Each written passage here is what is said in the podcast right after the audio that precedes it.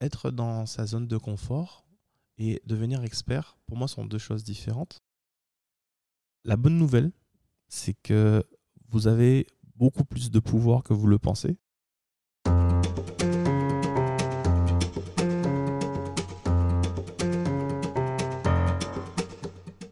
Bonjour à tous, je suis Jude Gustave et je suis ravi de vous accueillir sur le second épisode de Horzone, le podcast qui décrypte les petites réussites et les grands succès.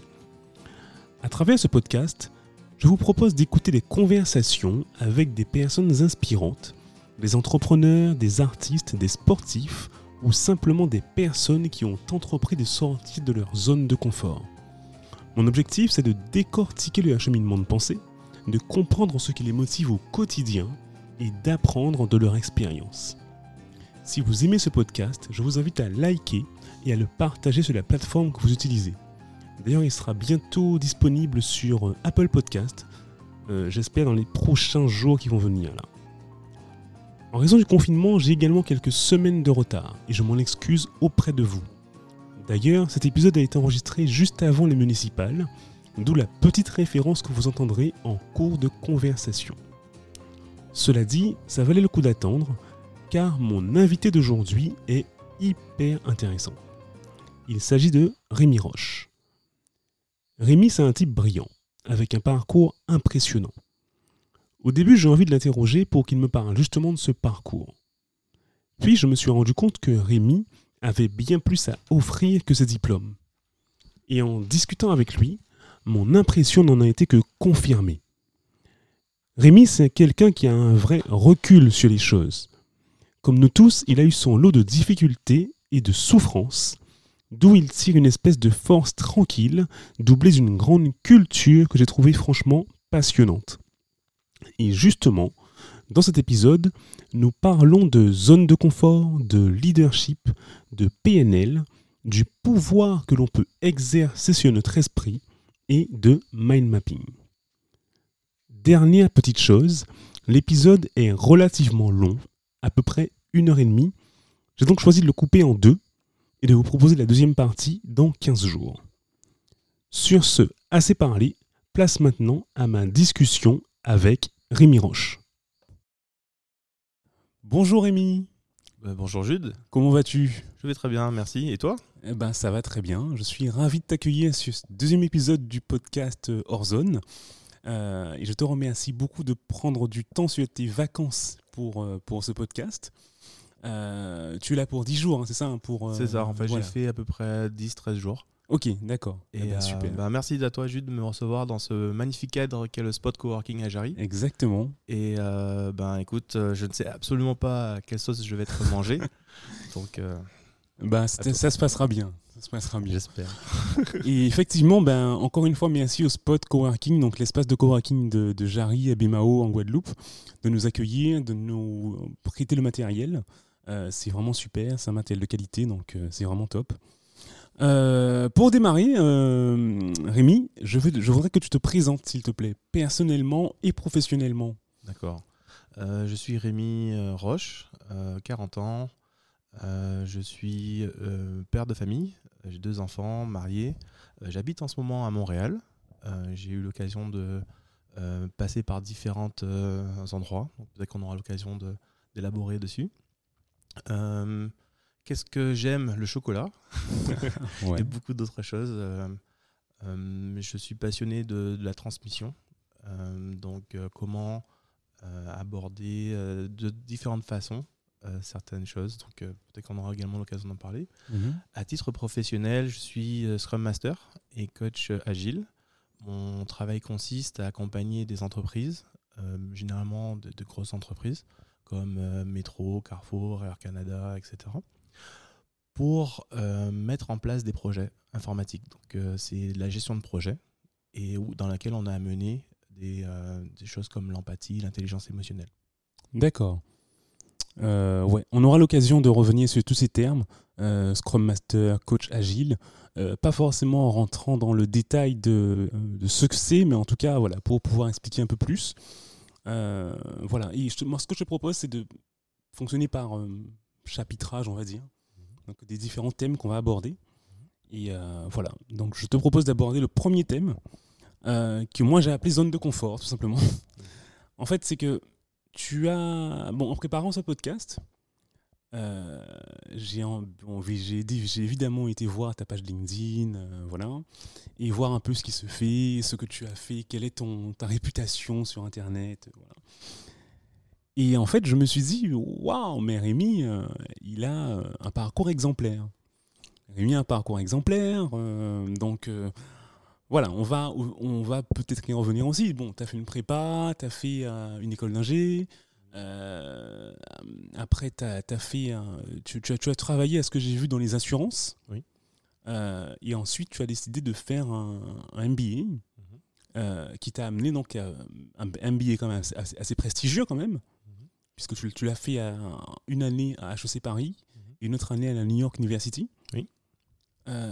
donc tout ça m'a poussé en fait à, à, une question tout de suite. Je me suis dit, mais ok, euh, quand je te parle de zone de confort, Rémi, qu'est-ce que ça t'évoque? Parce que, est-ce que tu as eu, toi, à sortir de cette zone de confort, de ta zone de confort, pour réussir tout ça, pour arriver à, faire ce type d'études, arriver là où tu es aujourd'hui? Ou est-ce que c'est parce que tu as peut-être des capacités naturels euh, qui font que ben voilà, tu es juste monté en compétence, tu as juste ben, tu as appris, tu étais bon à l'école ou quoi, et tu as réussi à monter au fur et à mesure. Ou est-ce que vraiment tu as dû sortir de, de, ta zone de confort? En gros, qu'est-ce que ça t'évoque, toi, ce mot zone de confort? Euh, C'est une excellente question, Jude. Euh, je vois que tu démarres très fort. en gros, j'ai eu la chance de grandir en, en Guadeloupe. j'ai fait mes 20 premières années ici. Euh, je, peux, je peux dire en fait que j'ai une enfance heureuse qui m'a permis en fait de, constituer, constituer des, fondations pour pouvoir en fait euh, avoir un ensemble de choses qui, qui permettaient d'aborder la suite. Euh, mais très rapidement, donc j'ai eu plutôt un parcours jusqu'au bac, ça s'est plutôt bien passé. Mhm. J'ai une mention assez bien au bac, donc mhm.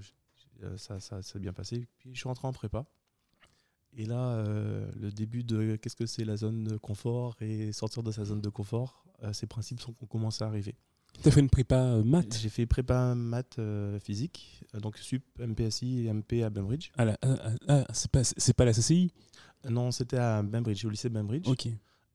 c'était en 1997, donc c'était la première promotion qui, a, qui a été ouverte au lycée Bainbridge. Ouais. Et j'ai échoué en fait tous mes concours en deuxième année. Ouais. Euh, et j'ai vu mes camarades partir. Et euh, c'était la première fois en fait que, que je subissais en fait une. bien sûr, en prépa, on prend des, on a des sales notes, etc. Mais, mais voir ses amis partir euh, et soi-même échouer, ben, ça a été en fait une claque. comment faire pour pouvoir rebondir par rapport à ça? Ben, j'ai j'ai bien sûr été un peu triste pendant. Euh, accusé un peu le coup. Et puis je me suis dit, je peux pas rester en fait dans cette situation. Euh, j'ai eu la chance en fait de, de savoir que j'avais un de mes camarades euh, qui est Steve, peut-être qu'il va se reconnaître, et mhm. Steve Gréau, que je salue. et son père en fait, qui travaille à IBM Guadeloupe à, l'époque, a accepté en fait que je fasse un stage.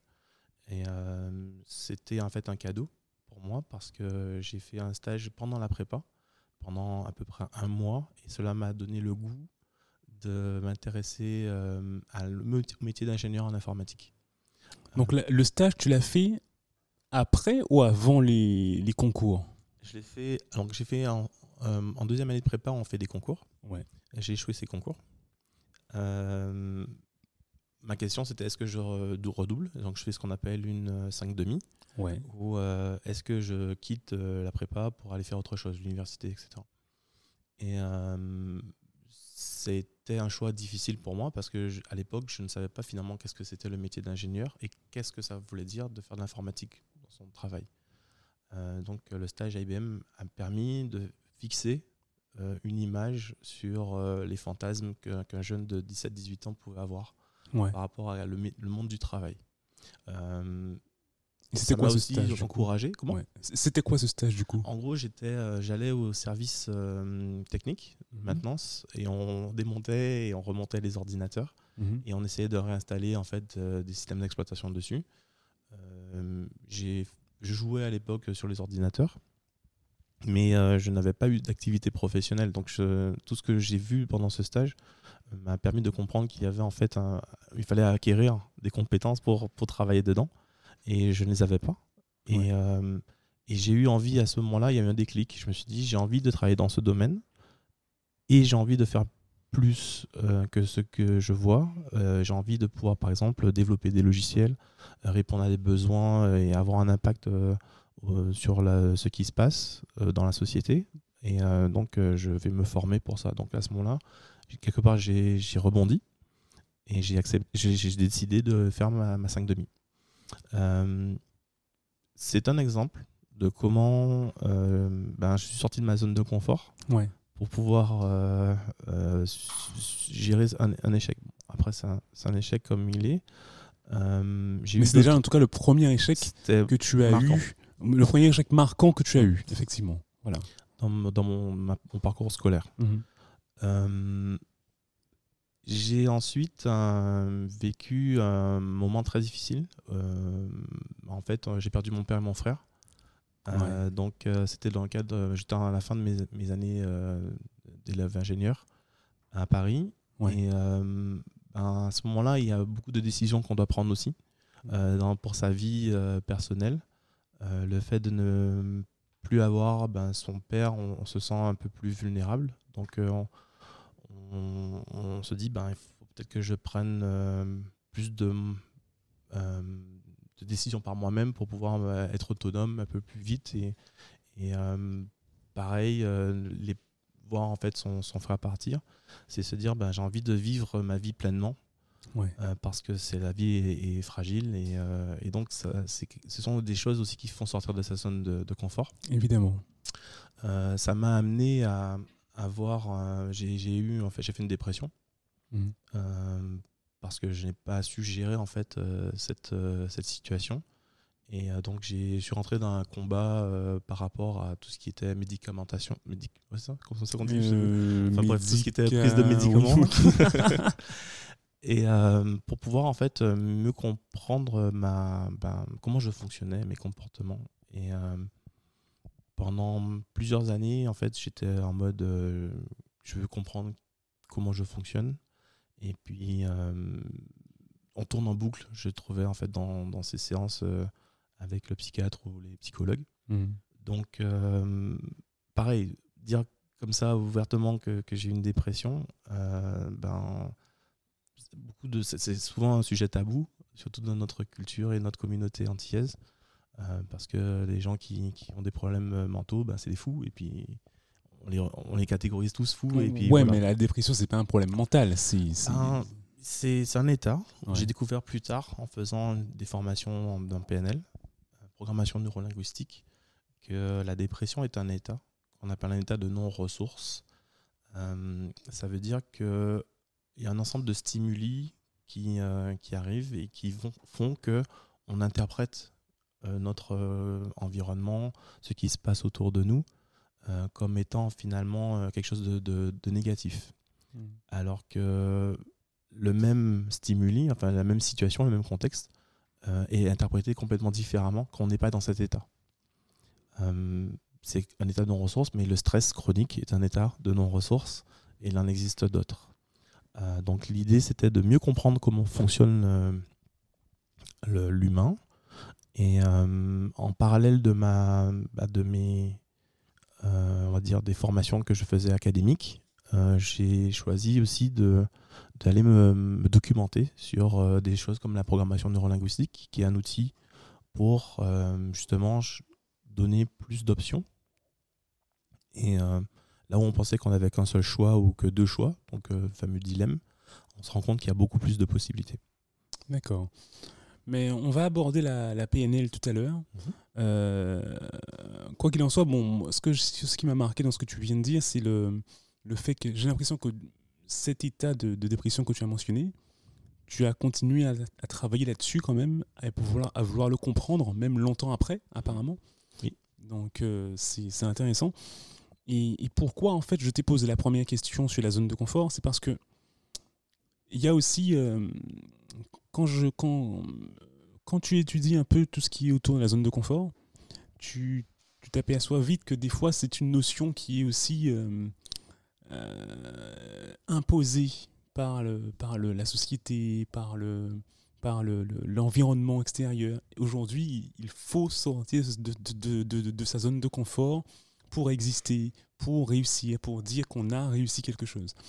Et euh, alors que, voilà, tu vois, toi, bon, tu, as réussi à, à être, euh, à surpasser les difficultés et voire même les, les épreuves de la, de la vie. Et j'imagine que tu, tu, tu en as encore aujourd'hui. Bien sûr. Euh, mais, euh, mais en même temps, tu arrives à développer aujourd'hui une expertise.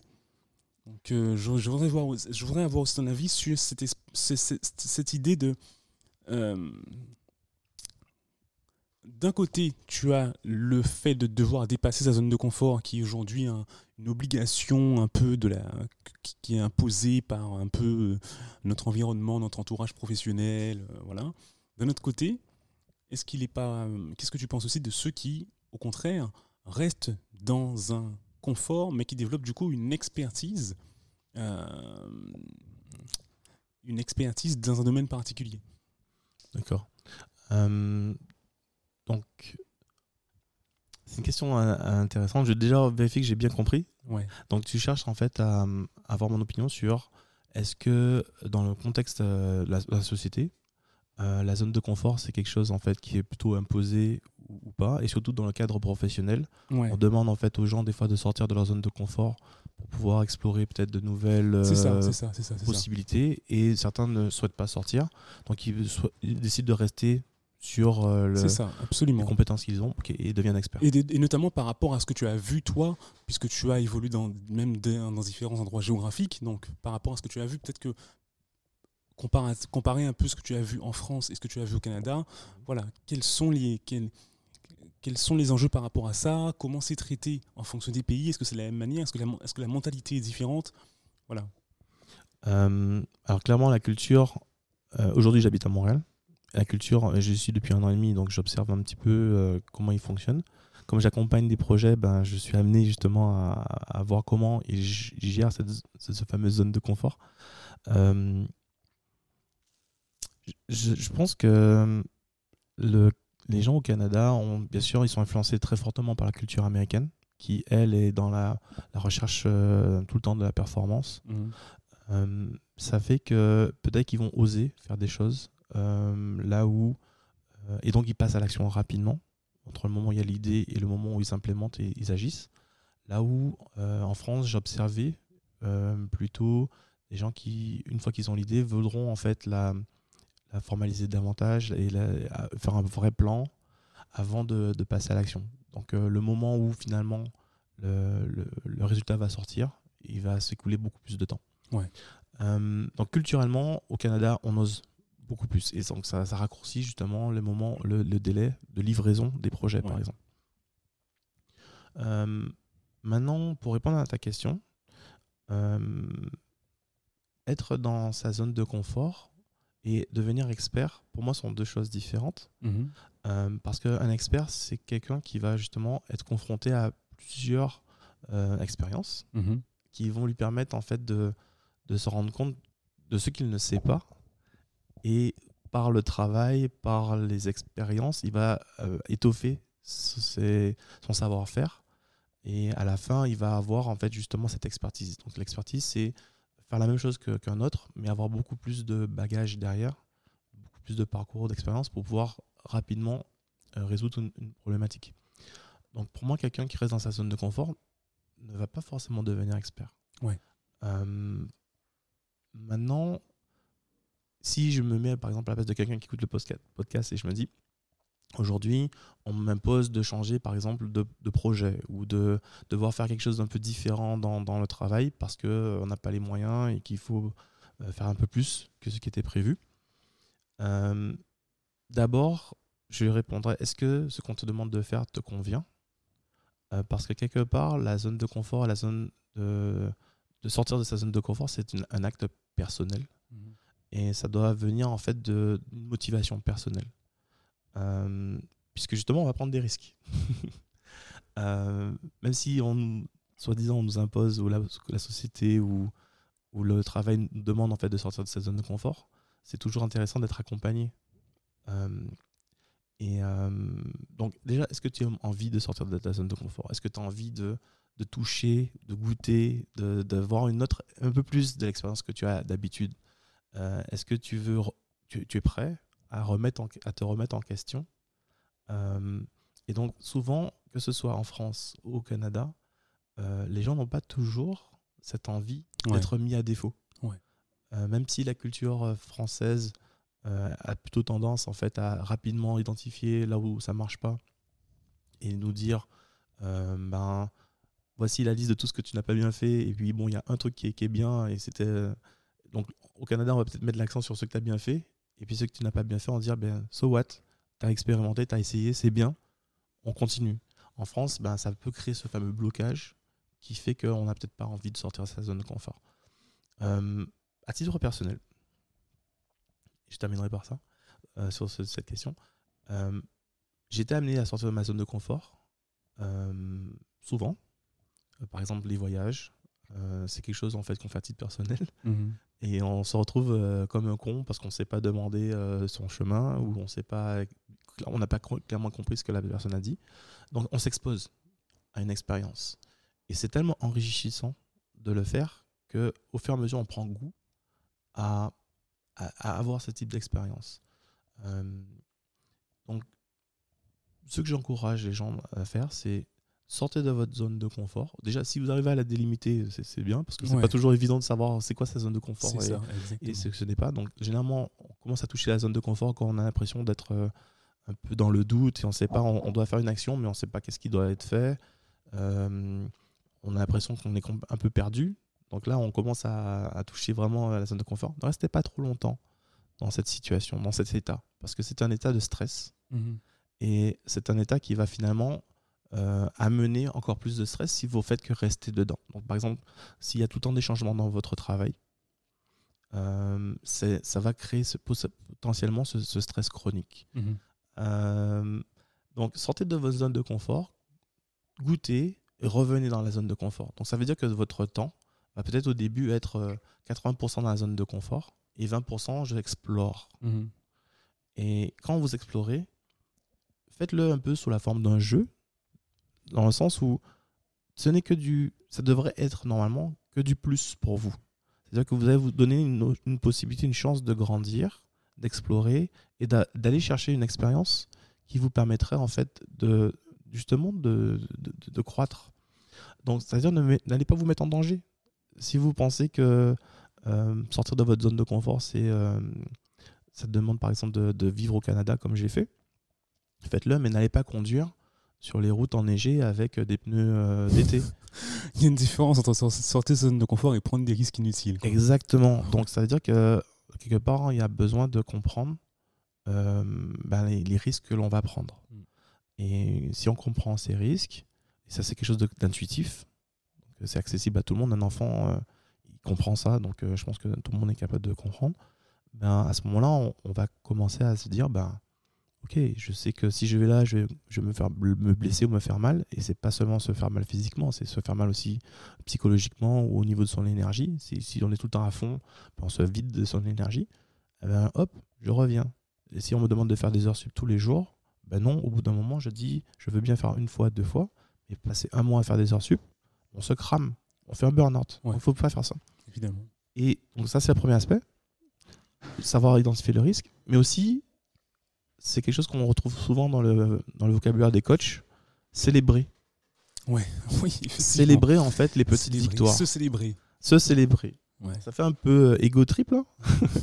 mais euh, c'est quand on voit un enfant qui marche pour la première fois, qu'est-ce qu'il fait? Il va se mettre à, à taper dans ses mains, à, à- à lever les, les- les genoux encore plus haut. Il va tomber, bien sûr, mais il va être dans la joie. J'ai réussi à faire deux pas. Youhou Quand on regarde l'environnement qui est autour de lui, ses parents sont en train de- aussi de taper dans les mains. Bravo, continue, c'est génial. Mhm. Donc, c'est quelque chose qu'on a fait quand on était petit. Et c'est quelque chose qu'on retrouve à, à d'autres étapes de notre enfance. Quelque part, quand on devient adulte, est-ce que ça veut dire qu'on on, ne va plus se célébrer? C'est dommage. Parce que qui est présent au moment où on fait ses choix pour savoir qu'on a franchi une étape, Ouais. si ce n'est nous-mêmes Donc, quelque part, il faut se donner une petite tape dans le, dans le dos. Bravo Tu as fait quelque chose de là, bien. tu abordes aussi la, la question de la reconnaissance euh, par, euh, par ses pairs ou voire par son supérieur. euh. Enfin, voilà, hein, c'est. la culture française a énormément de mal. Dans mon expérience de la culture française, j'ai eu très peu de managers qui ont qui ont euh, qui m'ont fait en fait des retours positifs alors que je faisais le, le- le boulot ils étaient satisfaits Mhm. puisque je restais dans la mission Euh, j'ai eu quelques euh, chefs qui m'ont vraiment marqué Euh, je pense à, à Nicolas à Patrick je ne donne pas les noms parce que j'ai pas forcément envie de, de les afficher mais si vous allez sur mon profil LinkedIn vous allez voir leur leur témoignage Ouais. donc ce sont des, des gens qui ont su justement euh, non seulement être euh, très compétents dans leur domaine d'activité, mais aussi inspirants. Euh, pareil, si vous cherchez à, vous grandir, et par exemple dans le cadre professionnel, j'encourage vraiment à identifier l'entreprise qui vous propose bien sûr un salaire attractif, un package intéressant, mais aussi de rentrer dans une équipe qui va être inspirante. Donc ça veut dire avoir des, un manager qui, qui est humain, si, parce que si c'est ça vos valeurs, quelqu'un qui est humain, euh, qui va pouvoir en fait euh, être capable de vous entendre quand vous allez dire que ça va pas, quelqu'un qui va être capable de, vous mettre le bon coup de pied au cul sans vous faire, vous faire mal, mais vous, vous pousser à, aller un peu plus loin si vous, il estime que vous avez du potentiel. Et euh, c'est important parce que cette, ce, ce lien de management, c'est lui qui va quelque part vous permettre de, surtout quand on démarre et qu'on n'a pas l'expérience, de vous mettre dans, dans la, la bonne direction. Euh, plus tard, quand on a plusieurs années d'expérience, on commence à être un peu plus habitué de, des contextes et on, on- on commence à facilement savoir euh, que telle entreprise, tel manager, il, il- ça se passe bien. Donc, je vais, j'avais envie de travailler avec lui. Et euh, donc, voilà, c'est un retour d'expérience comme ça. Ouais. Euh, parce que sortir de sa zone de confort et se faire taper dessus à chaque fois, parce qu'on a tenté quelque chose, ça n'encourage pas à recommencer. Euh, même si on se donne la, tape dans l'épaule, si on, on reçoit des, des, des- des- des reproches, c'est difficile en fait. Euh, faire un aparté, Bien sûr, vas-y, je t'en prie. je parle beaucoup. hein. Merci. c'est peut-être le but. Euh, souvent, on se pose la question Ok, je suis un simple employé. euh, comment je peux faire bouger les choses? Je vois qu'il y a des problèmes dans mon entreprise et puis j'ai pas les pouvoirs de prendre des décisions. Quand j'essaie de faire une initiative, on, m'empêche de faire l'initiative ou on me re- reproche de, tenter quelque chose, voire même on me rappelle que ça fait pas partie de ce que euh, je dois faire. Euh, et donc, quelque part, on se dit, ben, finalement, j'ai pas le pouvoir ou j'ai pas la possibilité de changer les choses et on, devient, on se ferme. On, est un peu l'étincelle qu'il avait en soi. Euh, ben, la bonne nouvelle, c'est que vous avez beaucoup plus de pouvoir que vous le pensez euh, en tant qu'employé et en tant que citoyen aussi. Donc j'ouvre sur le, le fait qu'on donne chaque, euh, tous les cinq ans tous les pouvoirs à un gouvernement. Euh, bientôt, oh, on va donner comme- le pouvoir bientôt euh, à des maires. Ben, dans, quelques, dans quelques semaines, il y aura les élections municipales en Ouais, Guadeloupe. bah, je crois que c'est la semaine prochaine, je crois. Mhm. Je pense que le citoyen, en fait, euh, sous-estime le, et le consommateur, parce qu'on est citoyen et consommateur, c'est les étiquettes qu'on aime nous donner dans la société. On a plus de moyens de, de nous gouverner ou de, de mettre en place des actions pour influencer euh, les institutions qui nous gouvernent. Mhm. Euh, et ça passe par les élus, etc. Et ça passe aussi par ce qui se passe dans l'entreprise. Le métier que je fais aujourd'hui, Scrum Master et, et Coach Agile, c'est un métier qui a une autre étiquette qui s'appelle Servante Leader. Qui consiste à En fait, c'est le- c'est l'idée en servant. Oui, d'accord. Donc, Servante Leader, c'est de l'anglais pour, pour Ouais. dire c'est un peu le. Mais en même temps, le, le Scrum est aussi là pour entre guillemets servi à l'équipe et euh, donc, ça. euh, voilà. Donc, le, le- euh, un des rôles du Scrum, c'est de faciliter.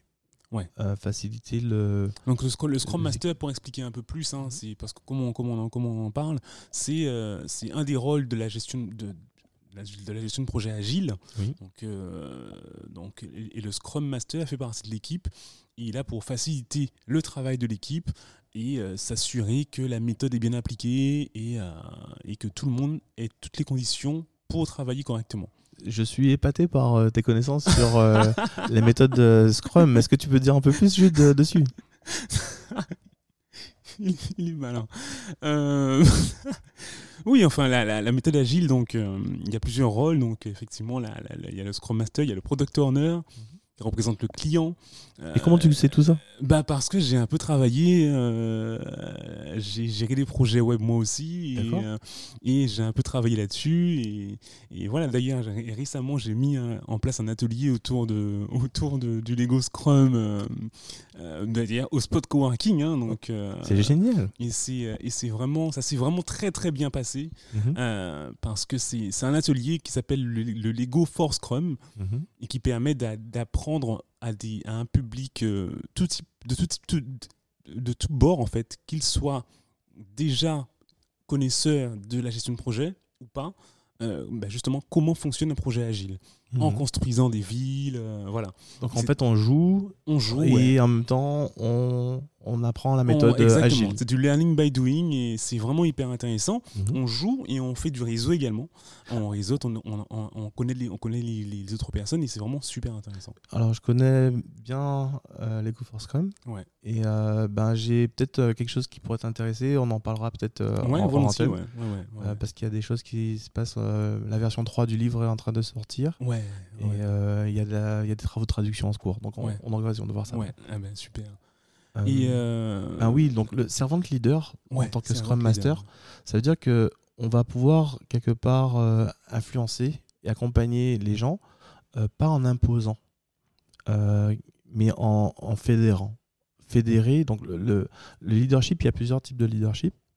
Euh, un des leaderships que je trouve intéressant, c'est le leadership qu'on appelle par la compassion. Mhm. Et euh, donc, ça utilise l'intelligence émotionnelle. C'est un grand mot, là. Euh, en gros, ce sont un ensemble de techniques pour pouvoir euh, connecter les gens à eux-mêmes et à, certaines valeurs et rentrer dans un cadre bienveillant pour que chacun puisse bah, libérer son potentiel, contribuer, être dans un apport, une contribution collective. Et, euh, et donc, être servante leader, être euh, serveur euh, leader, c'est-à-dire qu'on va finalement accompagner l'équipe. Et donc, quand à la fin d'une mission de Scrum Master, j'évalue la qualité de mon travail, c'est quand je vois en fait que chacun des membres de l'équipe est devenu en fait autonome et responsable. L'équipe est devenue autonome et responsable et que quelque part euh, chacun est capable de faire des contributions. Donc bien Mhm. sûr le cadre est bienveillant, on ne tape pas sur les gens, euh, et ils ont envie de contribuer. Mais si vous êtes dans un cadre dans lequel on vous tape Ouais. ou qui est, qui est difficile, euh, il est quand même possible d'a- d'amener des, de la, on va dire souvent de la valeur en, faisant des propositions. Et si vos propositions ne sont pas entendues, c'est peut-être parce que vous les avez faites d'une façon qui n'était pas euh, recevable de la part des gens à qui vous avez cherché à passer le message. Donc, euh, sortir de votre zone de confort, ça va peut-être ça va justement être euh, ok, le gars, quand je lui parle de changer la process, ça l'intéresse pas. Ouais, ouais, ouais. ouais. Mais je sais que il passe une demi-heure de son temps à faire, à parler de foot chaque fois qu'on est en pause. Donc peut-être que si je vais à la pause avec l'équipe et que je crée du lien avec lui, euh, déjà on va commencer à, se parler. Ouais. Et c'est c'est ce qui m'arrive au Canada actuellement. J'ai pris une claque culturelle Euh, parce que je suis amené à, à gérer des gens qui fonctionnent euh, avec une autre culture que je connaissais pas. Et, et j'ai pris une claque parce que je ne savais pas en fait comment fonctionner au- auprès de certaines équipes. Et donc, euh, ce qui m'a été euh, remonté, c'est que je n'avais pas pris assez le temps de faire du lien Ah ouais, avec, avec les gens. D'écouter suffisamment, de. de, de- Alors, faire le lien, ça veut dire déjà euh, être dans l'écoute, Mhm. observer, mais aussi avoir une, une attitude peut-être un peu plus.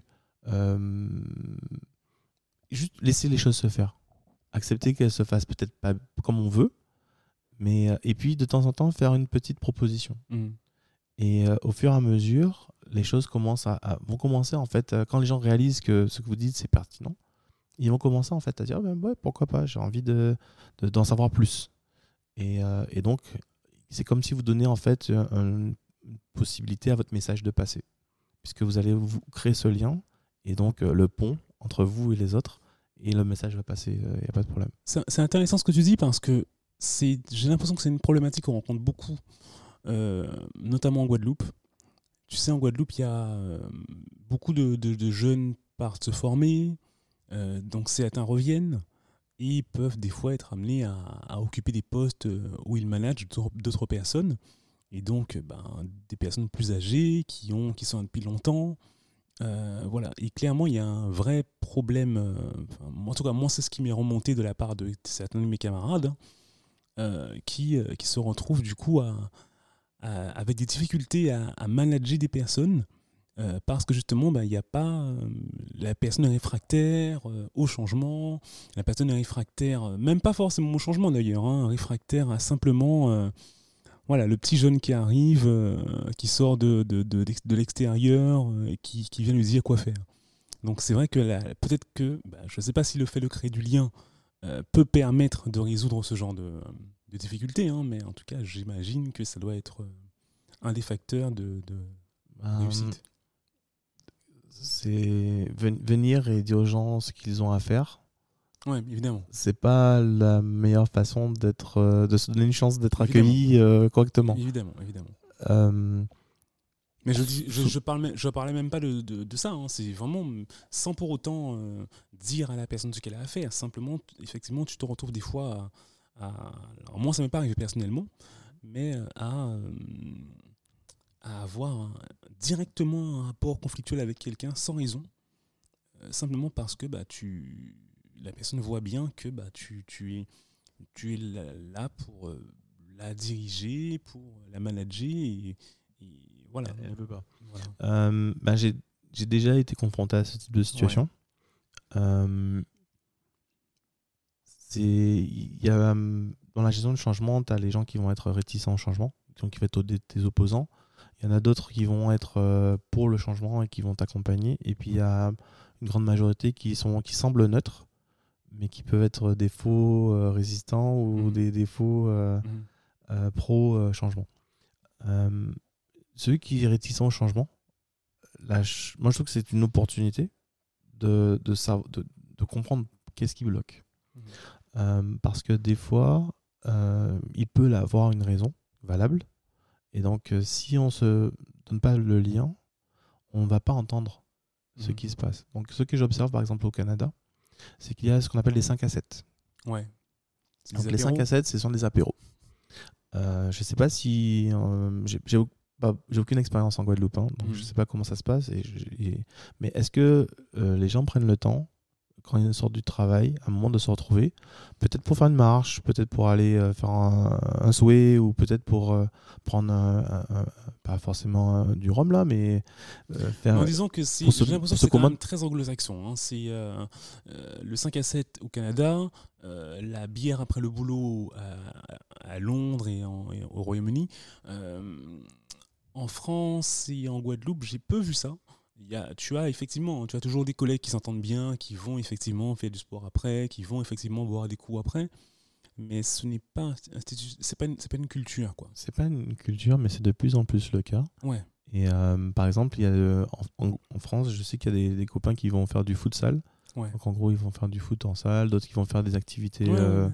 Mais je ensemble. veux- je veux- mais ici aussi, hein, mais je veux te dire que c'est pas, c'est pas, euh, c'est pas- une pratique aussi courante qu'on le Mhm. voit dans les à, à- à Est-ce Montréal ou que à Londres. penses quoi. que c'est quelque chose qui pourrait être pertinent ici? Pourquoi je pose la question? Parce que même si euh, on ne met pas en place du 5 à 7, euh, comment veux-tu donner une chance à des gens de se connaître Mm. si chaque fois qu'ils se rencontrent, ils sont dans un contexte conflictuel? Ouais, évidemment. Et c'est pas parce qu'on est soi-disant manager que, ou qu'on sort d'école de, de- ou qu'on sort de France qu'on on- qu'on saura gérer en fait les spécificités de, de ce qui se passe en Guadeloupe. Mm. Donc ça veut dire que quelque part, euh, peut-être qu'il y a aussi besoin euh, de gens qui sont capables de former. C'est- C'est les gens qui rentrent pour expliquer ben, comment ça se passe euh, sur À mon avis, ça existe. Je, je, je sais pas trop si. euh, je pense qu'il je pense qu'il y en a. Euh, Il y a des associations qui s'occupent de l'accueil des, des, euh, des, des jeunes qui reviennent, par exemple. Voilà.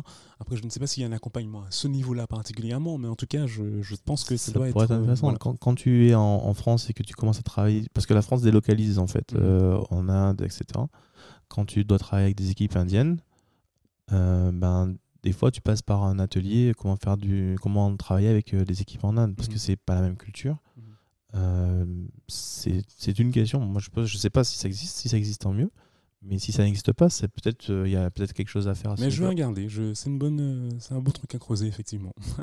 je vais regarder. En tout cas, l'idée du lien, c'est euh, des fois, tu, les gens n'ont pas le temps de se parler aussi dans le feu de l'action au travail. Et souvent, je vois même des gens assis l'un à côté de l'autre qui ne se parlent pas. Et mon, mon travail, c'est de leur donner un, un cadre qui va leur permettre justement de communiquer entre eux. Euh, si tu viens, et, et c'est pour ça que j'aime ce métier de Scrum Master, à la différence du métier de chef de projet, que c'est un autre rôle que j'ai occupé. Parce que le chef de projet a pour objectif de livrer à une certaine date euh, le- les choses, le, le projet. Et donc, il a en fait un, un aspect en fait un peu plus, euh, on va dire, euh, moi je, je m'en fiche de comment vous organisez, je veux que ça sorte. C'est Ouais. grossier, c'est- un peu gros là ce que je viens de dire, mais il y a des très bons chefs de projet qui sont aussi très humains et qui accompagnent très bien leur- leurs équipes. Euh, mais à la fin, lui, il est imputable Ouais. de, de livrer en temps et en heure. C'est ça. Le Scrum Master va servir cet objectif parce qu'il fait partie en fait euh, le chef de projet fait partie des gens qui ont ce besoin donc il est là pour servir ce besoin et il est aussi là pour servir d'autres besoins comme ceux de, ceux de l'équipe Mhm. qui est de, de pouvoir se parler savoir qu'est-ce qu'on a à faire euh, organiser le travail entre nous euh, être capable en fait de d'entendre les besoins qui sortent de, de l'extérieur comment on organise l'arrivée de ces changements etc etc donc euh, j'aime j'aime plus le rôle de Scrum Master parce qu'il y a ce fameux, ce- ce- vraiment cet aspect intelligence émotionnelle, euh, cet aspect collectif, toujours quand même pour livrer, parce que on a besoin de livrer en temps et en heure. L'équipe n'a aucun intérêt à, sortir un, un logiciel euh, deux ou trois jours après la date euh, qui, a été, qui était fixée. euh, parce que euh, on sait que ça ne va pas avoir le même impact et qu'on ne va pas en fait euh, avoir le succès attendu. Mais en même temps, ça retire justement cette pression Ce est stress, Master, ce stress ouais. de dire je m'en fiche de ce que tu me racontes là, tout ce que je veux c'est que tu sortes le truc. Ouais. Et ça m'est arrivé d'avoir les deux casquettes et c'est à ce moment-là où les problèmes m'arrivent. Ouais. Parce que justement, quand tu viens voir quelqu'un et tu lui dis je m'en fiche que je veux savoir quand est-ce que ça sort, et puis donc tu es dans la casquette chef de projet, et puis deux, deux semaines plus tard ou même deux jours plus tard, tu reviens ah ça sort pas, il faut que tu m'expliques pourquoi et on va essayer de trouver des solutions. Mhm, mhm. Euh, Qu'est-ce que je peux faire pour t'aider? Bah, Les gens ne comprennent pas forcément en fait euh, le, le- le changement entre les- les- la casquette euh, chef Tu de as projet et tu as eu à faire le même, dans, le, dans le même projet les deux casquettes Oui. D'accord. Et euh, c'est, on devient un, un peu. euh, ça- crée en fait un, un débat, un conflit euh, interne, Mhm. puisque d'un côté, on est là pour pouvoir en fait permettre de créer un cadre bienveillant pour que les gens puissent comprendre les méthodes agiles et, devenir autonomes et responsables. De l'autre côté, tu as besoin de leur dire il faut livrer à telle date. Mhm. Et donc, c'était dans ce contexte-là que j'ai eu en fait des difficultés lorsque je suis arrivé au Canada. Ouais. Et donc, face à ce problème, euh, j'ai aussi en fait cherché à mieux comprendre euh, ce que fait le Scrum Master et comment en fait il peut adapter en fait ses, euh, interventions pour pouvoir outiller aussi l'équipe et lui permettre de savoir où est-ce qu'elle en est dans la progression de ce qu'elle livre. Et donc j'ai bah, encore récemment j'ai j'ai été amené à mettre en place des outils de reporting beaucoup plus resserrés Euh, qui permettent d'avoir une idée précise de où on en est dans l'avancement par rapport au projet, sans mettre la pression qui est alors on en est où, alors on en est où, alors on en est où. Et, donc ça permet en fait de donner de la visibilité à, tout le monde. C'est un des objectifs du Scrum aussi, hein, c'est d'irradier l'information, mais euh, et donner en fait cette information aux équipes. Donc euh, j'ai expérimenté ça. Et euh, Donc, des outils de reporting, comment tu as fait? Tu as ce sont en gros on utilise un outil qui s'appelle Jira. Oui, ok. C'est un outil en fait qui permet de, de gérer les user stories. Ouais. Euh, mais ce n'est pas suffisant. Jira a, a ses limites par rapport à l'utilisation de ce qu'on appelle euh, des points, qui permet de mesurer la complexité des, des, des tickets qu'on va faire bouger. Et, euh, et donc il y a possibilité en fait d'utiliser d'autres outils, d'autres outils pour pouvoir en fait savoir ben, finalement qu'est-ce que l'équipe est en train de faire, comment elle, elle, euh, on peut mesurer sa progression. Et euh, c'était euh, c'est- quelque part l'échec que j'ai subi m'a fait prendre une claque et j'ai pas aimé ça Ouais. et j'ai je me suis dit ben je vais essayer d'apprendre parce que je, je suis sorti d'un projet et je suis passé à un autre dans un autre cadre qui était euh, qui me permettait plus d'expérimenter donc là je suis sorti de ben, un peu de ma zone de, de confort on va dire Mhm. pour aller chercher en fait un moyen de préparer la prochaine fois que je me retrouvais dans une situation euh, plus compliquée D'accord, ouais, ouais, ouais. Ça t'a servi au final. Nous allons faire une petite pause, les amis. Désolé pour ceux qui étaient captivés. Je vous vois là assis dans votre fauteuil de velours, mais comme j'essaie de ne pas dépasser 45 minutes par épisode, je préfère couper ici pour en garder un peu pour le second volet de l'interview. Je vous propose donc de nous retrouver dans 15 jours, toujours avec Rémi, pour parler de PNL et de mind mapping. En attendant, je vous propose de liker, de commenter, reliker, recommenter sur toutes les plateformes de podcast que vous utilisez.